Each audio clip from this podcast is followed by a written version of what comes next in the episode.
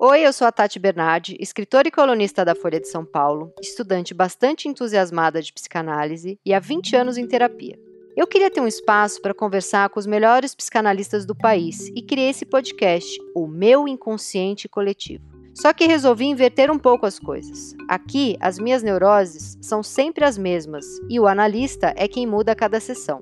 Sim, o que você está prestes a ouvir é uma sessão particular minha aberta ao público mas eu duvido que você não vá se identificar com temas como angústia, fobia, pânico, síndrome do impostor e fetiches estranhos. E claro que os meus convidados só toparam essa maluquice porque sabem da importância de não se levarem tão a sério. Minha convidada de hoje é a psicanalista Vera Conelli, doutora pela USP e criadora do Instituto Gerar. E o tema é dor crônica e outras histerias modernas. E antes de você ouvir esse episódio, aqui vai um recado. Procure sempre um médico antes de tomar qualquer medicamento. Vera, hoje na minha maravilhosa sessão com você, quero trazer dois temas aqui, que são os dois temas principais dessa minha semana. O primeiro tema é a minha dor crônica, a minha fibromialgia, que eu queria saber o que, que você acha para começar, você acha que existe fibromialgia, né? Porque a fibromialgia é essa dor crônica no corpo que ninguém descobre direito que Katsu é isso. E aí, como os médicos que têm essa ansiedade para dar conta de tudo, porque vê, vai uma pessoa lá desesperada por um remédio, um nome de doença, e o médico, muitos deles se colocam ou se veem, ou a gente coloca eles nesse lugar de tem que resolver tudo, é o super-homem, super e aí eles saem dando nomes de doença e dando remédio. E eu tenho uma dor crônica no corpo há mais de 10 anos, que de um tempo para cá piorou muito. A minha fisioterapeuta, que estudou psicanálise, fala que o nome disso é apenas 14 horas por dia no computador mas já aconteceu de eu tirar férias e continuar com muita dor, né? E já tomei, já fiz todos os tratamentos que você pode imaginar, acupuntura, vários fisioterapeutas, etc. Já tomei é, pregabalina, lá remédio para dor crônica.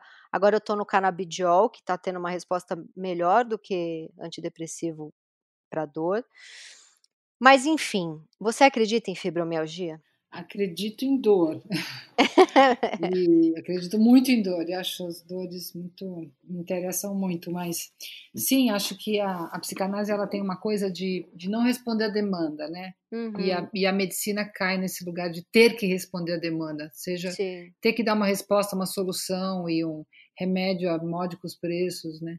Mas para nós também, né, Tati, eh, será que faz tanta diferença? Porque é um sujeito que sente dor. Sim. Causa, e o que seria diferente disso? Ah, porque as causas são psíquicas, mas existem causas que não são psíquicas e tem causas que não são físicas. Não sei se a gente consegue trabalhar com essa separação. E talvez a questão mais importante seja: bom, como é que você lida com essa dor, é, uma vez que a gente não sabe até quando ela vai ficar aí, se vai ter alguma medicação definitiva para você ou uma mudança de comportamento que vão afetar a dor, porque também o risco aqui é ficar achando que ah, você fez essa fibromialgia, tipo inconsciente, né? Fez a fibromialgia, a hora que você tiver a interpretação magnífica, tudo vai se dissolver e você vai saltar como uma bailarina. Né? A questão que interessa é, bom, como é que você, sujeito Tati, Tati Bernardi, se lida com a dor? Você acha que é o castigo dos céus? Você acha que você merece isso? Porque realmente, imagina, você tem filho, marido, uma, uma carreira, então, ou se você acha que essa é a confirmação da linhagem feminina na qual essas mulheres desta família sempre sofrem muito, quer dizer, a interpretação que você vai dar para o acontecimento é o que vai interessar, porque essa interpretação, ela não sai do nada, ela já diz respeito à tua história, né? Quer dizer, essa dor hoje vai ser interpretada com as ferramentas que você tem como Tati Bernardi ao longo da sua história. Isso vai fazer como você diga, sei lá, estou pagando meus pecados, ou esse é, é, isso que as meninas merecem mesmo, ou o corpo é uma desgraça que a gente carrega até virar chip. É isso que interessa para a psicanálise. O que, que você faz com isso Entendi. daí? É tipo assim, pandemia. A pandemia é real, mas está para todos, você não inventou.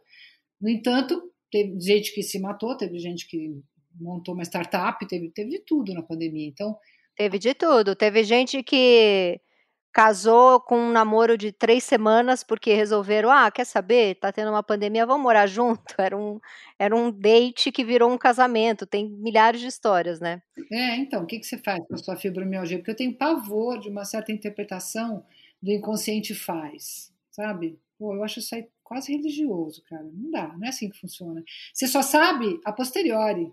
Sim.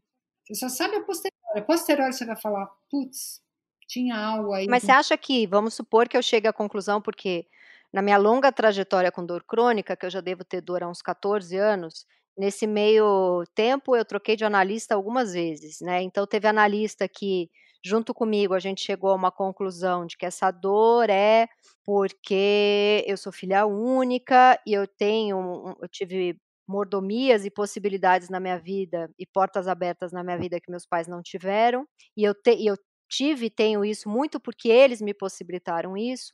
Então, cada vez que eu ia para a Europa, sabendo que meus pais nunca foram para a Europa, ou cada vez que eu lançava um livro, sabendo que, por exemplo, a minha mãe tem um potencial intelectual tremendo, mas não não estudou, é, eu venho de um, ela, eu menos, mas minha mãe vinha de uma família, veio de uma família muito pobre. Quando eu nasci já tinha melhorado um pouco, mas enfim, com todo esse potencial intelectual da minha mãe, ela não estudou o tanto que eu pude estudar. E se ela tivesse estudado, ela poderia, enfim, ter uma carreira aí que eu não sei qual. Então, cada vez que eu lanço um livro ou faço uma viagem, é, eu cheguei à conclusão numa, em uma determinada terapia que a minha dor era um pouco uma maneira de eu, é, de alguma forma, me é, como é que é aquela palavra que.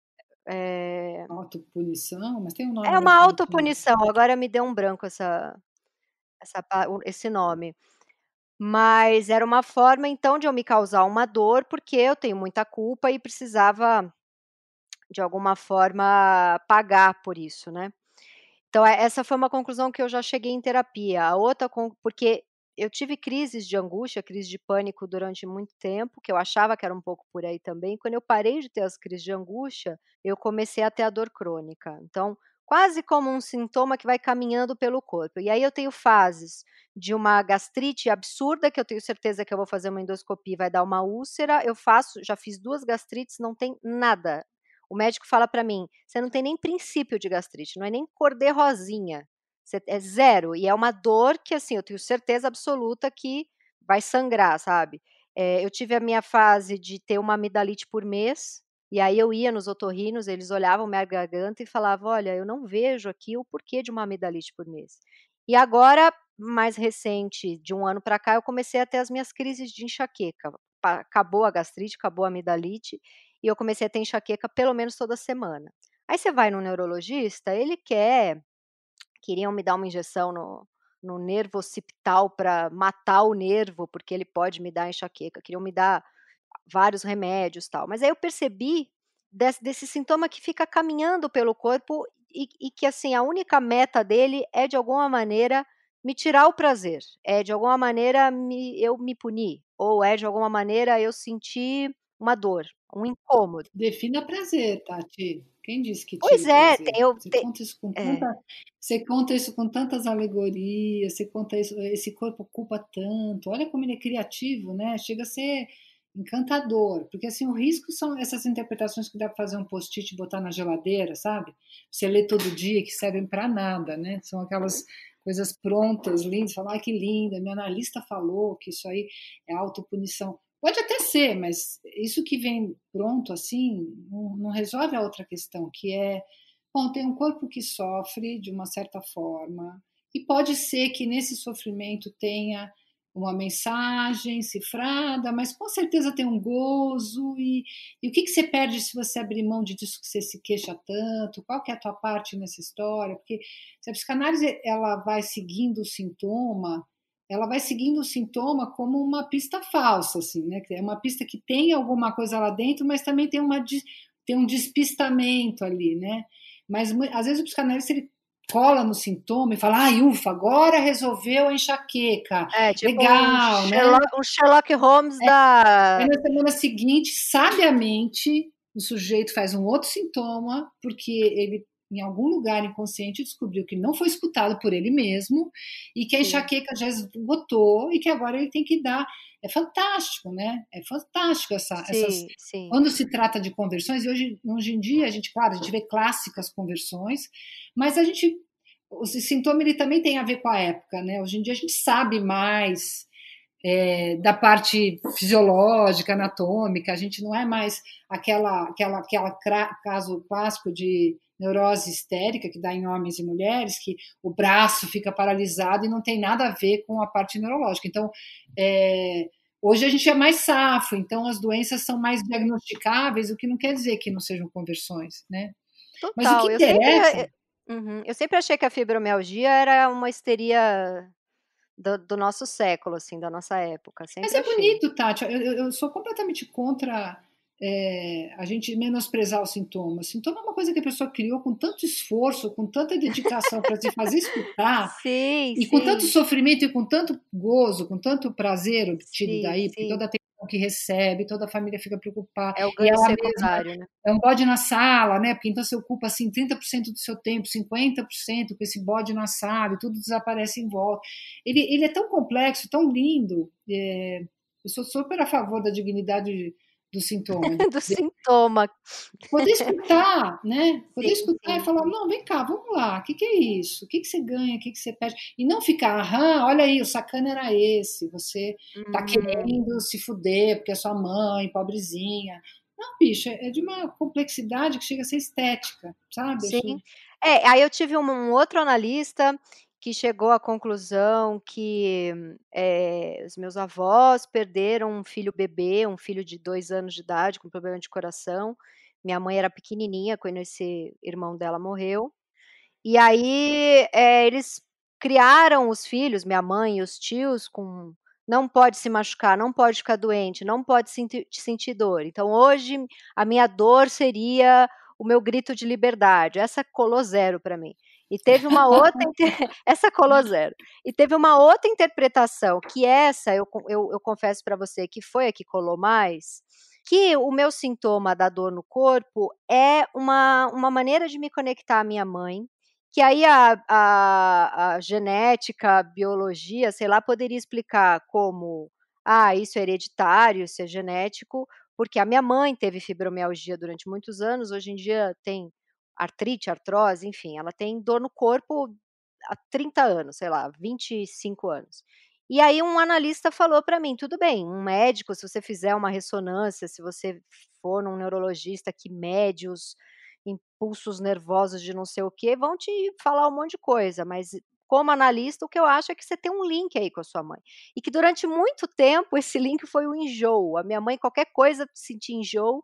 Eu fui uma pessoa que sentiu enjoo a vida inteira. De repente, nosso link vira é, crise de angústia e agora eh, são as dores no corpo. Muito parecidos, meus sintomas sempre muito parecidos com os da minha mãe, né? E, mas eu sempre fico na dúvida do que fazer com isso, porque daí o analista fala para mim: não tome remédio, faça terapia seis vezes por semana. Só que sem remédio, eu não dou conta de trabalhar, por exemplo. É muita dor. Eu tomo um remédio que chama lírica, que é pregabalina, que eu já tentei parar quatro vezes. E no segundo dia que eu tô sem esse remédio, eu sinto como se eu tivesse sido atropelada, de tanto que meu corpo dói. Eu não conseguiria estar aqui conversando, fazendo essa sessão de terapia, porque é uma dor que me deprime, eu quero ficar deitada. E o lírica me possibilitou ter uma vida agora com o canabidiol, somando lírica com o canabidiol, eu digo para você que eu estou 60% melhor das dores e, e a minha vida melhorou muito. Então, você é contra tomar remédio? O que, que você acha? Olha, não tenho essa pretensão de dizer para os meus pacientes o que eles devem ou não tomar de medicação. Eu acho, eu não me atrevo, não me atrevo a, de forma alguma. E assim, é, aí tem uma questão para pessoal. Eu entendo, né? É, colegas que são contra. Gente, não, não, tenho esse poder, assim. E acho que se a gente confia na, na competência da escuta, se a gente confia no dispositivo analítico, por que ter tanto medo que o paciente use um remédio? Pois é, porque acha que o remédio vai maquiar uma super verdade que só viria através de sentir a dor exatamente como ela é? Então, em alguns casos, eu até acredito, sabe? Uma pessoa que nunca parou para se escutar e de repente faz um, uma depressão e aquela depressão traz ela para uma pela primeira vez e ela cai lá no consultório, ela, sabe aquele auto executivo que nunca se permitiu nada, e que de repente faz um sintoma para poder ir para uma análise e você corta o sintoma lá com um remédio e a pessoa já fica toda feliz e volta para aquele ritmo horroroso, até tem que fazer um infarto e voltar. Aí eu acho, mas não é seu caso, Tati. Você não, é eu estou na terapia há 15 anos, eu só falo de mim tem mesma. busca e você tem uma transferência com a psicanálise muito forte, uma busca. Então, meu, o que, que, que é isso, né? Quer dizer, eu não sei, eu, eu, eu não, não penso assim. Acho que você pode tomar o que você quiser, e a gente vai conversando os efeitos disso. É claro que seria um paciente que fala assim: bom, saiu a depressão e junto com a depressão saiu a alma também, não tenho nada para falar, não sonho mais, não trepo mais. A gente vai falar: bom, cara, vamos pensar um pouquinho custo-benefício aí, porque talvez, né? Sim, você sim, sim. Perdendo, mas sempre é uma questão que a gente. Eu não, eu não gosto dessas ingerências, assim, tirando casos muito específicos, uhum, quer dizer, você tem que uhum. chegar só, se, só te atendo sob, nessas circunstâncias, senão não vai dar. Mas são casos excepcionais, tá? Agora, eu acho que tem várias questões aí, né, Tati? Quando você diz, bom, esse é o link que você supostamente fez com a sua mãe, a gente faz outros, né? Minha mãe é médica, você é médica. Minha mãe não casa, eu, não, eu nunca casou e eu também não vou casar. Ou minha mãe casou e viveu 30 anos com um homem horroroso, então eu vou casar. São formas de link identificatórios, uhum. né? Quer dizer, uhum. e todos têm um preço. Nem Sim. tudo estoura no corpo. Se estourou Sim. no teu corpo, se estoura no teu corpo, se essa hipótese é válida, é porque você tem uma lá já uma, uma certa forma de se haver com as coisas, mas podia ser outra, podiam ser muitas, inúmeras outras. Né? E é claro que a criança vai reagir conforme também um certo repertório pessoal, uma certa forma de ocupar o corpo, estar no mundo. Acho bonito, né? Você construiu isso daí. Agora, quem que, como é que vai tirar esse link? O que, que sobra se tirar esse link? Se você supõe que esse é o link com a sua mãe, né? Porque tem paciente que fala assim, bom, se eu não. Minha mãe nunca mais vai olhar para minha cara, é uma fantasia, a gente nunca sabe o que as mães vão fazer, claro, né? Uhum, uhum. Mas, bom, se eu for bem sucedida, minha mãe vai sentir tanta inveja que nunca mais eu vou ter minha mãe. Se eu é, não tiver uma depressão, eu vou ficar. Você entendeu? Quer dizer, o que que. Se você acha que tem que dar isso para ter uma ligação com ela, a gente podia pensar o oposto, quer dizer, que se você tirar isso não vai sobrar nada, que muitas vezes acontece. A pessoa fala assim, puxa, mas se eu não oferecer meu corpo, se eu não oferecer minha carreira, se eu não oferecer minha vida sexual ou amorosa, não sobra nada. E a pessoa fala assim, bom, eu tô, eu tô afim de apostar para ver o que sobra. Às vezes não sobra porra nenhuma mesmo. Não, às vezes pode ser uma fantasia do filho, que achar que se der algum tipo de penitência para a mãe, tá liberado para, por exemplo, eu lembro quando eu era mais nova, vinte e poucos anos, eu ainda morava com a minha mãe. Minha mãe tinha uma conexão comigo de, bom, eu já trabalho a semana inteira, fim de semana, eu quero você aqui comigo. E eu ali com 18 anos, sei lá, queria desaparecer fim de semana, queria viajar com as minhas amigas, queria ficar na, o dia todo na casa de um namorado. E a minha mãe ficava muito puta com isso. É, e aí eu peitava minha mãe e falava, não, principalmente quando eu comecei a, depois que eu fiz 18 anos, que já era maior de idade, aí comecei a fazer meus estágios, tinha ali um pouquinho de dinheiro, eu falava, não, esse fim de semana eu vou pra praia com o namoradinho, não sei qual, e é uma pousadinha barata, eu vou pagar com meu dinheiro e beijo, né? E aí muitas dessas vezes minha mãe ficava muito triste, quando eu voltava da viagem, ela, várias vezes assim, ela se eu falar isso para ela, ela vai falar que isso nunca aconteceu, que eu tô maluca, mas aconteceu. Eu voltava da viagem, ela estava doente, estava com uma gripe horrível, tinha estava eh, com, sei lá, com alguma questão ali de, de alguma virose ou uma dor no corpo, não sei o que, uma enxaqueca um, em uma dessas vezes ela voltou a fumar, ela não fumava, sei lá, sete anos, e aí eu viajei um feriado inteiro, quatro dias. Quando eu voltei, ela tinha voltado a fumar e tinha deixado o cinzeiro todo sujo, bem num móvel na entrada do meu quarto que era para eu ver. Tipo, é isso? Você quer mesmo ter sua vida? Sua mãe vai fazer um câncer. É... Então, o que começou a acontecer comigo é que eu ia tão culpada para essas viagens, e eu não estou dizendo que minha mãe causou isso em mim, mas de alguma forma talvez tenha causado ali uma porcentagem, tenha a parte dela, uma porcentagem de culpa.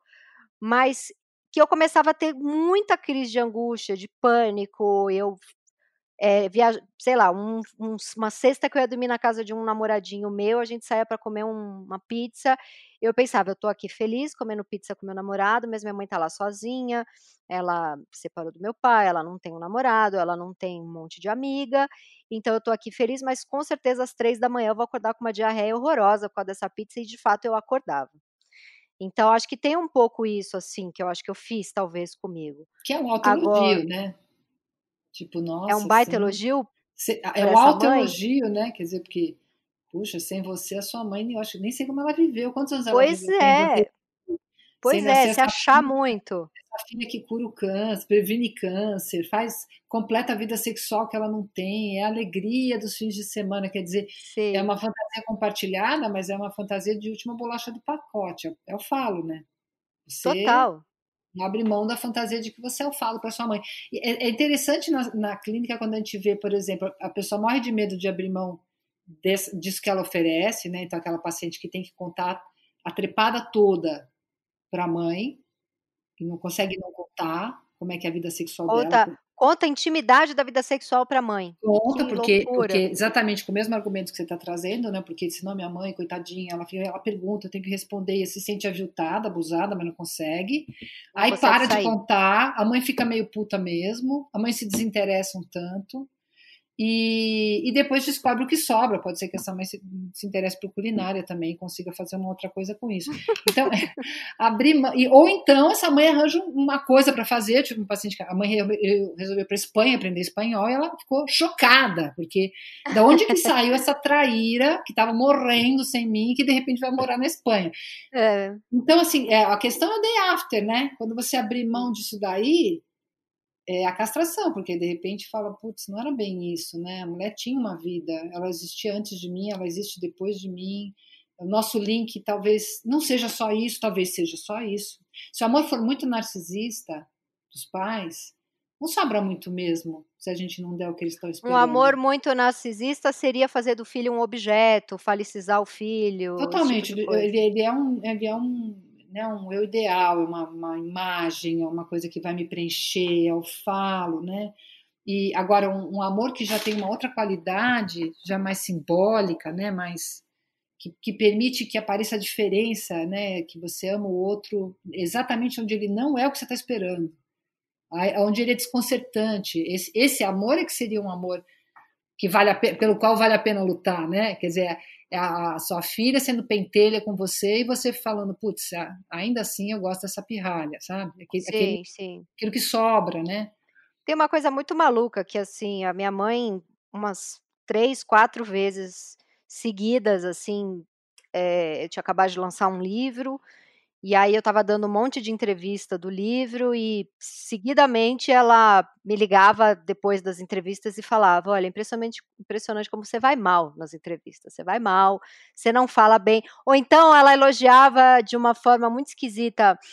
Por exemplo, a Flip, que era meu grande sonho ser chamada ali para para apresentação principal da Flip ali, né, no teatro principal. E eu fui chamada quando eu escrevi o Depois a Louca Sou Eu, e foi o momento mais feliz da vida, assim. E foi muito maluco, porque eu acordei sem voz no dia, né? Pra você ver como a gente se boicota, não sei se é essa palavra. Mas a, posso te dizer que durante 10 anos da minha vida, todos os dias eu pensei, imagina quando eu, fosse, quando eu for chamada para falar na Flip, e no dia que eu ia falar na Flip, eu acordei sem voz, com uma voz totalmente rouca e bizarra. E, e aí eu fiz a Flip, era eu, Gregório do Vivier, e o Ricardo Araújo Pereira, que é aquele escritor português que eu amo. E aí acabou, eu, eu, eu, eu achei que eu me saí muito bem, porque pro tanto que eu estava nervosa. Você conseguiu falar? Tanto... Você ficou com voz na hora? Eu fiquei, não, eu fiquei, eu, eu, continuei com uma voz assim, mas eu cheguei, eu, eu fiz uma piada, eu, eu falei exatamente o que eu estou te falando aqui, que justo no dia em que eu, que eu sonhei mais em ter o que falar, eu acordei sem voz, e que isso ia render mil anos de, de análise.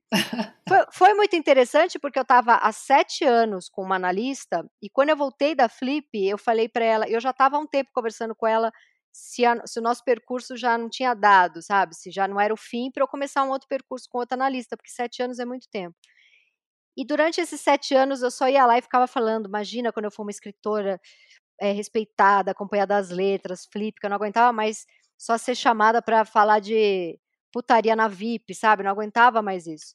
E aí, depois da, da Flip, eu cheguei lá e falei, eu acordei no dia com uma outra voz, em vez de falar sem voz. Ai, que lindo. E aí, quando ela, quando ela escutou, eu acordei, eu acordei no dia com uma outra voz, ela levantou da, da poltroninha de couro que fazia barulhinho enquanto ela ficava sentada atrás de mim, me deu um abraço e falou: Você está pronta para seguir o seu percurso com outro analista? Só de, de falar eu fico arrepiada. Ah, que legal. Né? Foi super legal. E eu achei que eu me saí muito bem, porque assim, eu não tinha experiência nenhuma em dar entrevista, em falar em público. É, eu acho que você está ali também para falar do seu livro, para falar suas besteiras, enfim, você não está ali para performar. E o Ricardo Araújo e o Gregório são atores, eles não são só escritores. Então eles brilharam, mas eu achei que a minha performance, dentro do que eu esperava de mim, dentro do que é a minha carreira, e, e, e, dentro do que eu estava nervosa, porque eu estava no auge das minhas crises de pânico, eu, eu fiquei muito orgulhosa de mim. E eu lembro que minha mãe me ligou logo depois, porque era uma época que televisionavam a Flip, e falou para mim: Eu adorei, é impressionante o que o Ricardo e o Gregório são bons. Ai, e no dia, e no dia, e no dia que eu falei para minha mãe que eu tinha sido chamada para Flip, a minha mãe falou: "Ai, minha filha, para ti fede. Se eu fosse você, eu não ia." Paraty tem cheiro de bosta, minha filha. Então, mas ao mesmo tempo, ela me elogia o tempo inteiro, ela morre de orgulho, tu, as minhas colunas da Folha, ela sempre posta lá, enfim, quando eu não tô falando mal dela, ela sempre posta. mas ela, mas ela é essa pessoa que umas quatro, cinco vezes seguidas falou que eu, que eu mandava muito mal em, em entrevista ou numa fala para um público, assim, apresentação, sei lá. E aí, o que, que eu comecei a fazer? Eu comecei não avisar minha mãe que eu ia dar uma entrevista, que ia passar um, um horário tal na TV, ou se não tivesse como, eu tinha que divulgar no meu, no meu Instagram, porque senão não ia ter público, era um Zoom, sei lá, da pandemia. Então tinha que avisar ali, e aí é público, ela via.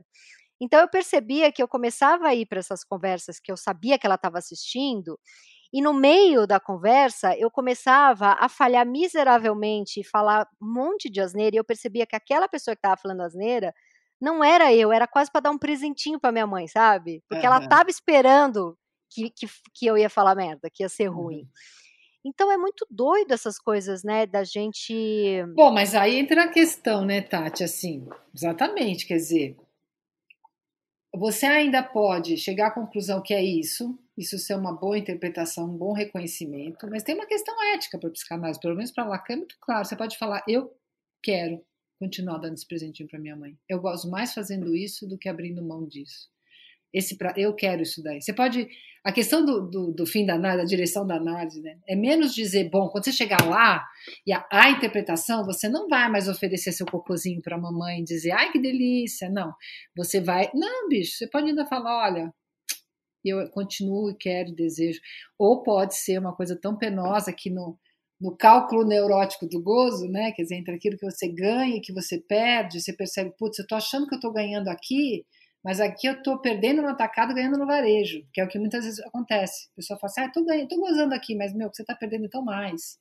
Isso é uma balancinha que, que você, só você vai poder chegar numa conclusão e falar assim, não, isso aí eu ainda, eu ainda quero oferecer para ela. E talvez não. Acho que a dor, a enxaqueca, essa série de dores aí, né, que você supõe que diga a respeito a essa ligação, aí acho que você vai contando que que se for isso, né? Ou se for assim, e na medida em que você interpreta assim, acaba sendo assim, né?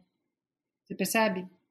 É, você traz isso junto, já juntou, né? Então toda dor que você tiver, você acha que está pagando algo.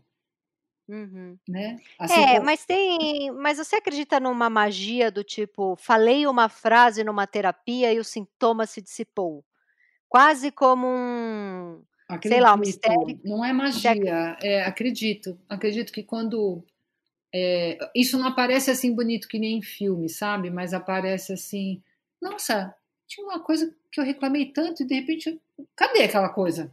Né? E às vezes Entendi. a pessoa não, E às vezes você tem que falar para a pessoa Onde você acha que foi a virada? E a pessoa consegue falar, puta que pariu. Por isso que é a posteriori, né? É. Não é na hora. A pessoa é que ela, ela, vem arrastando aquele sofrimento e uma hora ela, ela não é que ela fala, ah, para canto dos anjos, pode até acontecer, mas às vezes acabou e ela, ela depois ela fala, nossa, mas, mas eu não gozava nunca e de repente eu gozei. O que, que aconteceu? O que aconteceu uhum. que a minha uhum. cunhada, que sempre me enlouquecia, foi lá em casa, aprontou tudo que ela sempre apronta e eu nem percebi. Eu não e a dei a mínima. É, você entendeu? E a pessoa uhum. conta isso quase ano passando e de repente ela recupera e fala assim: o que, que mudou? Putz, mudou tal coisa, né? Entendi, entendi. Isso é muito lindo de ver, muito, mas não é mágico, é porque se o sintoma ele é uma mensagem e você consegue escutá-lo, você não precisa uhum. insistir nele, né? Ele pode encontrar outros caminhos. Se ele é um gozo e você consegue transformar em outro, outra forma uhum. de prazer, se aquele prazer cai, se ele deixa de ser tão central, se você encara o desafio de perder o sintoma, porque o sintoma ele ocupa a gente pra caramba. E quando sim, você perde, sim. você pode falar, nossa, e agora? Né? E agora, o que eu vou fazer com esse tempo? Né, fazer livre. com esse tempo de circular em médicos, tomar remédios e reclamar disso e falar Sim. disso? Será que eu vou entrar num, num, silêncio eterno? As pessoas vão continuar gostando de mim se eu estiver me sentindo terona, sem dor, né? Agora, Tati, não é muito diferente quando você recebe, por exemplo, um cara de 50, que é um alto executivo, que fala assim, puta que pariu, fiz toda a minha vida em cima da empresa, eu quero fazer miçanga na Praça da República, né? Quer dizer, e o que, que eu faço? Que a família vai continuar uhum. me amando, os amigos, eu, como é? E é uma virada maravilhosa que, o, que a pessoa banca, entendeu? A gente está sempre Sim. saindo do armário, é sempre uma questão de sair do armário. Sempre revelar Sim. alguma coisa que nos, nos causa e que, causa, que a gente acha que vai causar no outro de tal forma que não vai sobrar ninguém, né? Mas isso é, é tão importante, tão importante ir fazendo essa, essa guinada, senão, meu, senão a vida fica uma bosta, né? Imagina Mas... Gente é, como a gente, mas talvez isso seja uma metáfora um pouco do. Olha, é o seguinte, eu estou lançando aqui três livros e uma peça de teatro, mas eu tenho uma dor crônica no corpo, porque uma pessoa que tem tanta ideia e trabalha tanto, ela tem que sofrer em algum lado para ser amada, né? Hoje mesmo uma amiga minha falou: eu fico impressionada como num ano como esse, 2020, de coronavírus e Bolsonaro e, e a cultura, no, sei lá, não tem fomento, não tem nada, a gente está com um presidente que caga para a cultura. Como num ano assim você, você fez um monte de coisa. A primeira resposta que eu dei para ela foi: Mas a que preço, né, amiga? Porque se você soubesse a dor que eu sinto no corpo inteiro. Aí eu percebi, sabe, que essa dor é um presente que eu dou para as pessoas. Talvez, talvez, não sei, não sei. Tati, eu acho que está em jogo aí a questão da, da potência, né? Quer dizer, claro que o que você faz é muito potente, mas é potente, bicho. Você acorda, você dorme, você fica de bode, você eventualmente sente dor ou não, mas é da ordem da potência. O problema é que por trás disso aí tem uma fantasia de onipotência. Nossa, você faz tudo isso, cara, porque, bicho, você não vai no banheiro, né? Você não, você não dorme, você não precisa comer, você praticamente sim, é uma, né? Quer dizer, essa fantasia de que a realização do outro, ela vem assim de um de superpoderes né? E quando você fala e de muito sofrimento. É, não assim, e não e de, de uma competência estratosférica que, que quem, quem, o teu interlocutor não poderia, só você pode lançar livros e fazer coisas. É a última Entendi. bolacha do pacote. É, e aí você Sim. tem que contar, não, não é isso, eu sou impotente, eu tô fodida, com dor, na verdade eu tô me arrastando aqui, né, praticamente tetraplégica. Meu, é da ordem da potência. Se você realizou, é porque é da ordem da potência. Senão, não, é, é porque... senão seria impossível. Então a potência sim, é a potência sim. castrada. A potência não é pós de tudo. Você pode fazer isso. Você não poderia ter feito mais nem menos. É isso. Você entende? Sim. Não precisa doer para eu fazer isso. Não, né? porque é, é, potente. Não é onipotente. Uhum. Quando eu tô falando assim, uhum. nossa, uhum. como é você consegue isso? Eu consigo porque eu consigo, porque é o que eu posso. Sim. É, mas é porque eu sempre me pego respondendo assim. Por exemplo, essa minha amiga veio me elogiar como você faz coisa. Ela não queria ouvir que eu tô cheia de dor, ela só queria de fato me elogiar. É uma amiga que eu sei que gosta muito de mim. Eu é que já acho que tenho que falar isso, mas talvez eu não esteja falando para ela. Pelo que você está me dizendo, talvez eu esteja falando isso para mim, para me manter num lugar de, olha, eu tô indo para além daquilo porque eu sou realmente muito foda, porque eu não enxergo como potência. Mas é um jogo é esse, quer dizer, a coitadinha não pode ouvir que você fez tudo isso? Ah, entendi. Como se, como se eu precisasse tirar a potência dela, né? De alguma ou, maneira. Ou, como se você supusesse que ela é impotente, que só você tem. Não. É. Amanhã você vai estar ligando para ela e falar assim: puta, que legal, vi você com seu filho, você parecer tão feliz, parabéns. Ela não, precisa, ela não, precisa, escrever livros, ela pode fazer outras coisas, né? Quer dizer, sim, sim, é, sim. É, você está com dó. Por que você está com dó da sua amiga e tem que contar que você está fodida? Porque em algum lugar você achou ela uma coitadinha e você se achou a última bolacha do pacote. Não. Total. A potência é uma dor arrogante. a potência castrada. Sim, muito interessante olhar por esse lado. Total. E você e tem uma coisa que o, o, Freud fala de ah, o cara que está ali é, com uma dor no estômago que não cura anos, não sei o que, na verdade é o órgão mais excitado do corpo dele. Ele está colocando a libido nesse, nesse fígado, nesse estômago, sei lá. E aí eu fiquei pensando nesse meu corpo todo que dói e fiquei pensando nessa minha carreira toda em cima do narrar o eu, né? Estou aqui fazendo um podcast de psicanálise, mas que tem essa brincadeira de fundo que é como uma sessão de terapia minha aberta.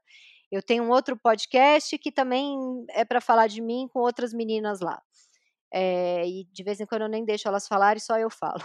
Aí eu tenho uma coluna na Folha que eu acho que em 70% dos casos começam com eu. Eu vou falar de mim. Aí os meus livros todos são ou autobiográficos ou autoficção, né? Será que esse. E, porque assim, o Freud fala duas coisas, né? Inclusive, eu estou querendo fazer meu mestrado em cima disso, porque, mais uma vez, é algo que farei a respeito de mim, né? Meu mestrado tem como tema o que faz um escritor falar tanto de si mesmo, né? Esse é o tema que eu quero fazer do meu mestrado. Mas assim, se por um lado o Freud fala que um excesso de libido voltado para a gente causa dor, e aí eu fico pensando se minha dor no corpo não é o tanto que eu sou um objeto de estudo de mim mesmo. Por outro lado, ele fala que você chegar numa terapia e falar, falar, falar, você pode ir a cura pela fala. Então, quando eu escrevo um livro em primeira pessoa, é, eu tô me curando pela fala ou eu tô com excesso de libido em mim mesma e por isso o meu corpo dói tanto? O que, que você acha? Tem algum caminho por aí? Olha, é, é, eu gosto da, da ideia do Lacan, da, do jouissance, que ele fala que jouissance é, é gozo, é prazer, né? mas ele separa e fala jouissance, que é o, o gozo pelo senso, pelo sens.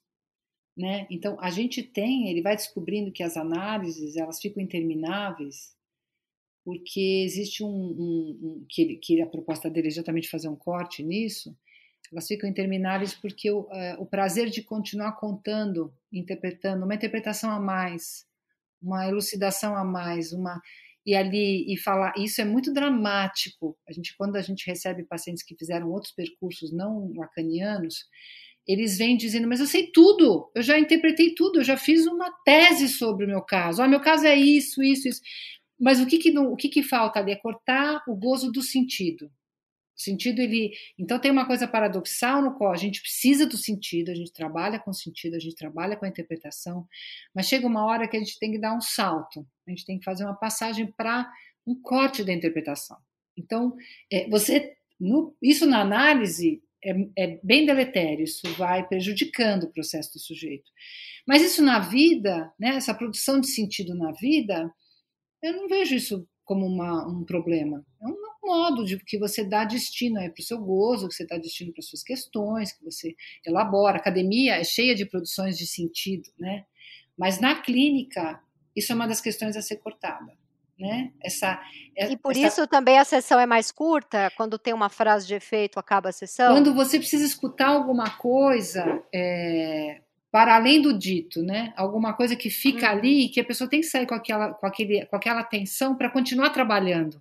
A sessão não pode uhum. se, não deveria, né? Embora infelizmente pode até acontecer, mas acabar falando, ah, então é isso, ah, então que lindo, então faz o post-its e bota na geladeira, conta para a família inteira o que você uhum. descobriu na análise, porque aquilo virou uma, uma frase de efeito, um parágrafo, entendeu?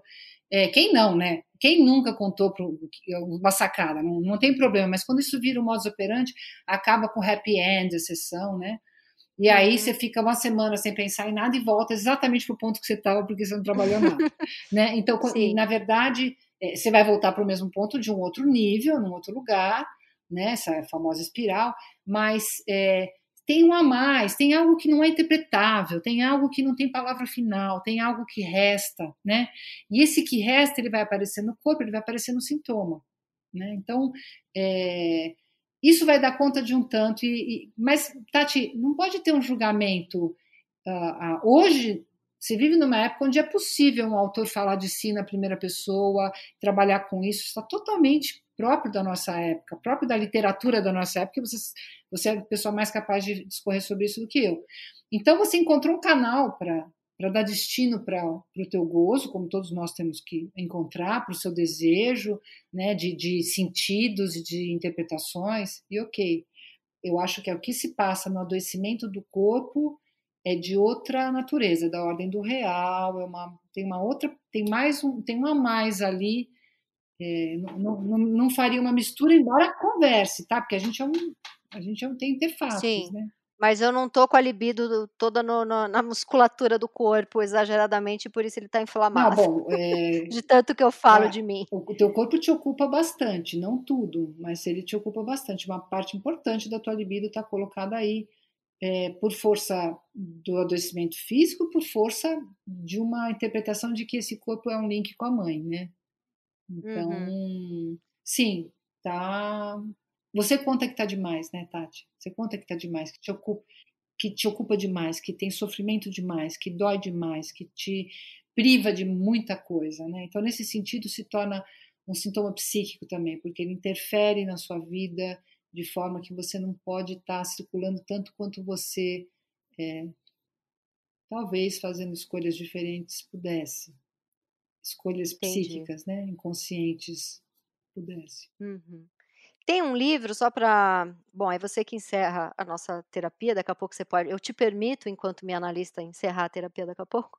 Mas só para a gente fechar aqui, tem um livro que chama A História da Violência, de um escritor francês que chama Edward Louis. Enfim, esse livro mexeu demais comigo. Acho até que se eu fizer um, tiver que escolher um livro, um, um autor para o meu mestrado, eu vou falar desse Edward Louis, que ele tem um outro livro também muito bom que eu li, que é o Fim de Ed. Você leu o Fim de Ed? Não. Eu vou, depois eu vou te dar de presente esses dois livros. O, a história da violência é, é uma história que aconteceu com o próprio ator, o, é, autor, que é o Edward Lowe. Ele foi estuprado perto da noite de Natal, em Paris. E quase foi morto. O cara tinha arma, enfim. E o livro inteiro é contando essa história, que foi terrível na vida dele. Ele, obviamente, sofreu muito, dá, você percebe pelo livro o quanto foi traumatizante para ele. Ele narra lindamente, assim, é um dos livros mais bonitos que eu já li. Você sente ele narrando o dia seguinte, que ele passou um mês limpando cada canto da casa, que ele tinha nojo do corpo dele, da casa. É muito como literatura e como grito, assim, é, é, é muito grandioso esse livro, né? Mas eu também percebi, porque eu leio muito e também já estudo psicanálise há um tempo, que tinha um gozo enorme de estar contando essa história, de ter vivido essa história para poder contar ela. E eu acho uhum. que isso é uma loucura para um. E eu entendo muito esse escritor. Deus me livre, eu não quero ser violentada e sofrer nada parecido com isso. Prefiro nunca mais escrever livro na minha vida do que passar por isso mas eu consigo ver o, o, o, Mas não é um gozo de ter vivido isso, é um gozo de poder transformar isso, de ter essa capacidade de transformar. E muita gente, depois eu vi entrevistas dele, muita gente perguntando por que, que ele se expôs tanto. E ele olhava para a pessoa e falava que senão eu ia morrer se eu não contasse essa história. E eu, e eu entendo total isso, assim, é a minha necessidade de, em alguns momentos, de ter curtido algumas merdas que aconteceram na minha vida para poder contar, nada do tamanho do que esse cara viveu, porque daí seria muito terrível. Mas isso que o escritor tem, desse gozo na, em alguma desgraça para poder contar a história, você acha que é. O que, que, você acha disso? Porque eu tenho uma dúvida se isso é saudável, se isso é uma doença. É curioso a ideia de que deveria ser uma desgraça. Né? É muito curioso, porque é, de novo, né? Por que, que a, a, narrativa tem que ser sobre um, uma, uma coisa suposta traumática? Ou sobre a morte de alguém, né? Quer dizer, eu, eu, gosto muito daqueles livros onde não acontece nada, absolutamente nada, né? Onde não tem nenhum fato novo. Você assim. leu, você leu Trânsito da Rachel Cusk? Não, não li. É um livro que não acontece absolutamente nada. As pessoas amam essa autora. Ela é tipo a bombada do momento todo mundo, assim, umas 10 pessoas que eu respeito o gosto literário me indicaram esse livro como sendo o melhor livro que leu nos últimos cinco anos, e eu achei o livro chatérrimo, apesar de ter feito uma resenha dando quatro estrelas, porque de fato ela é brilhante. Uhum. Não acontece nada, ela não te dá nada da vida dela, ela não conta nada da vida dela, ela só conta assim, 40 páginas dela conversando com o empreiteiro que tá, né, aí depois 30 páginas dela conversando com uma amiga, é, e só que você vai ver as entrevistas dela, ela é sensacional. Ela escreveu um monte de livro em primeira pessoa contando do, de como foi virar mãe, de como foi separar do marido, contando de uma viagem que ela fez com os filhos para Itália. E aí uma galera começou a processar ela. Você está me expondo, você está me expondo. Ela, ah, é? Aí ela escreve um livro que não acontece nada, que ela não expõe nada, e as pessoas acham o livro brilhante, eu acho um porre. Eu sou doida para ler os anteriores. Alguns ela até tirou de, de não vende mais, porque tinha uma galera processando ela de fato. Mas termina o que você estava falando que eu te interrompi. Não, eu gosto da vida ordinária. Eu, eu gosto muito da vida ordinária. Eu, eu, não sei se é porque, sei lá, eu acho que algumas pessoas que viveram coisas muito traumáticas não, não tem tanto apreço ao trauma, assim, sabe? Assim como. não, não e, e, também já ouvi muita desgraça, então...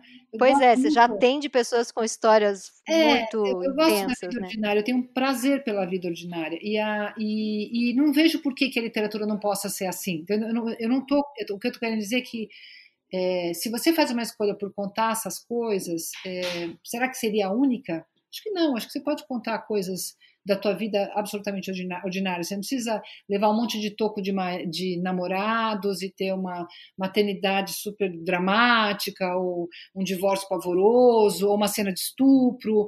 É, é, tudo é contar o trauma. Quer dizer, contar o trauma é terapêutico, né? É terapêutico. Mas a vida para o Lacan, a vida é traumática. Para o Lacan, a, a própria possibilidade de ter que transformar a tua experiência em palavras já é traumático. Já é traumático. E a gente vai tentando fazer essa, essa narrativa para fazer borda para esse trauma original. Agora, ser estuprado é um trauma que muitas vezes até faz, faz supor que se não fosse estuprado, a vida passava lisa. Não passa. Mesmo sem estupro, a vida é uhum. traumática. Ela é sempre algo Sim. grande demais para a gente narrar. Então. É... Sim. E a gente o tempo inteiro tem que se haver com não dar conta não dá, de narrar isso, isso né? Por esse isso é resto traumático. traumático ele insiste, faz com que a gente continue narrando, né?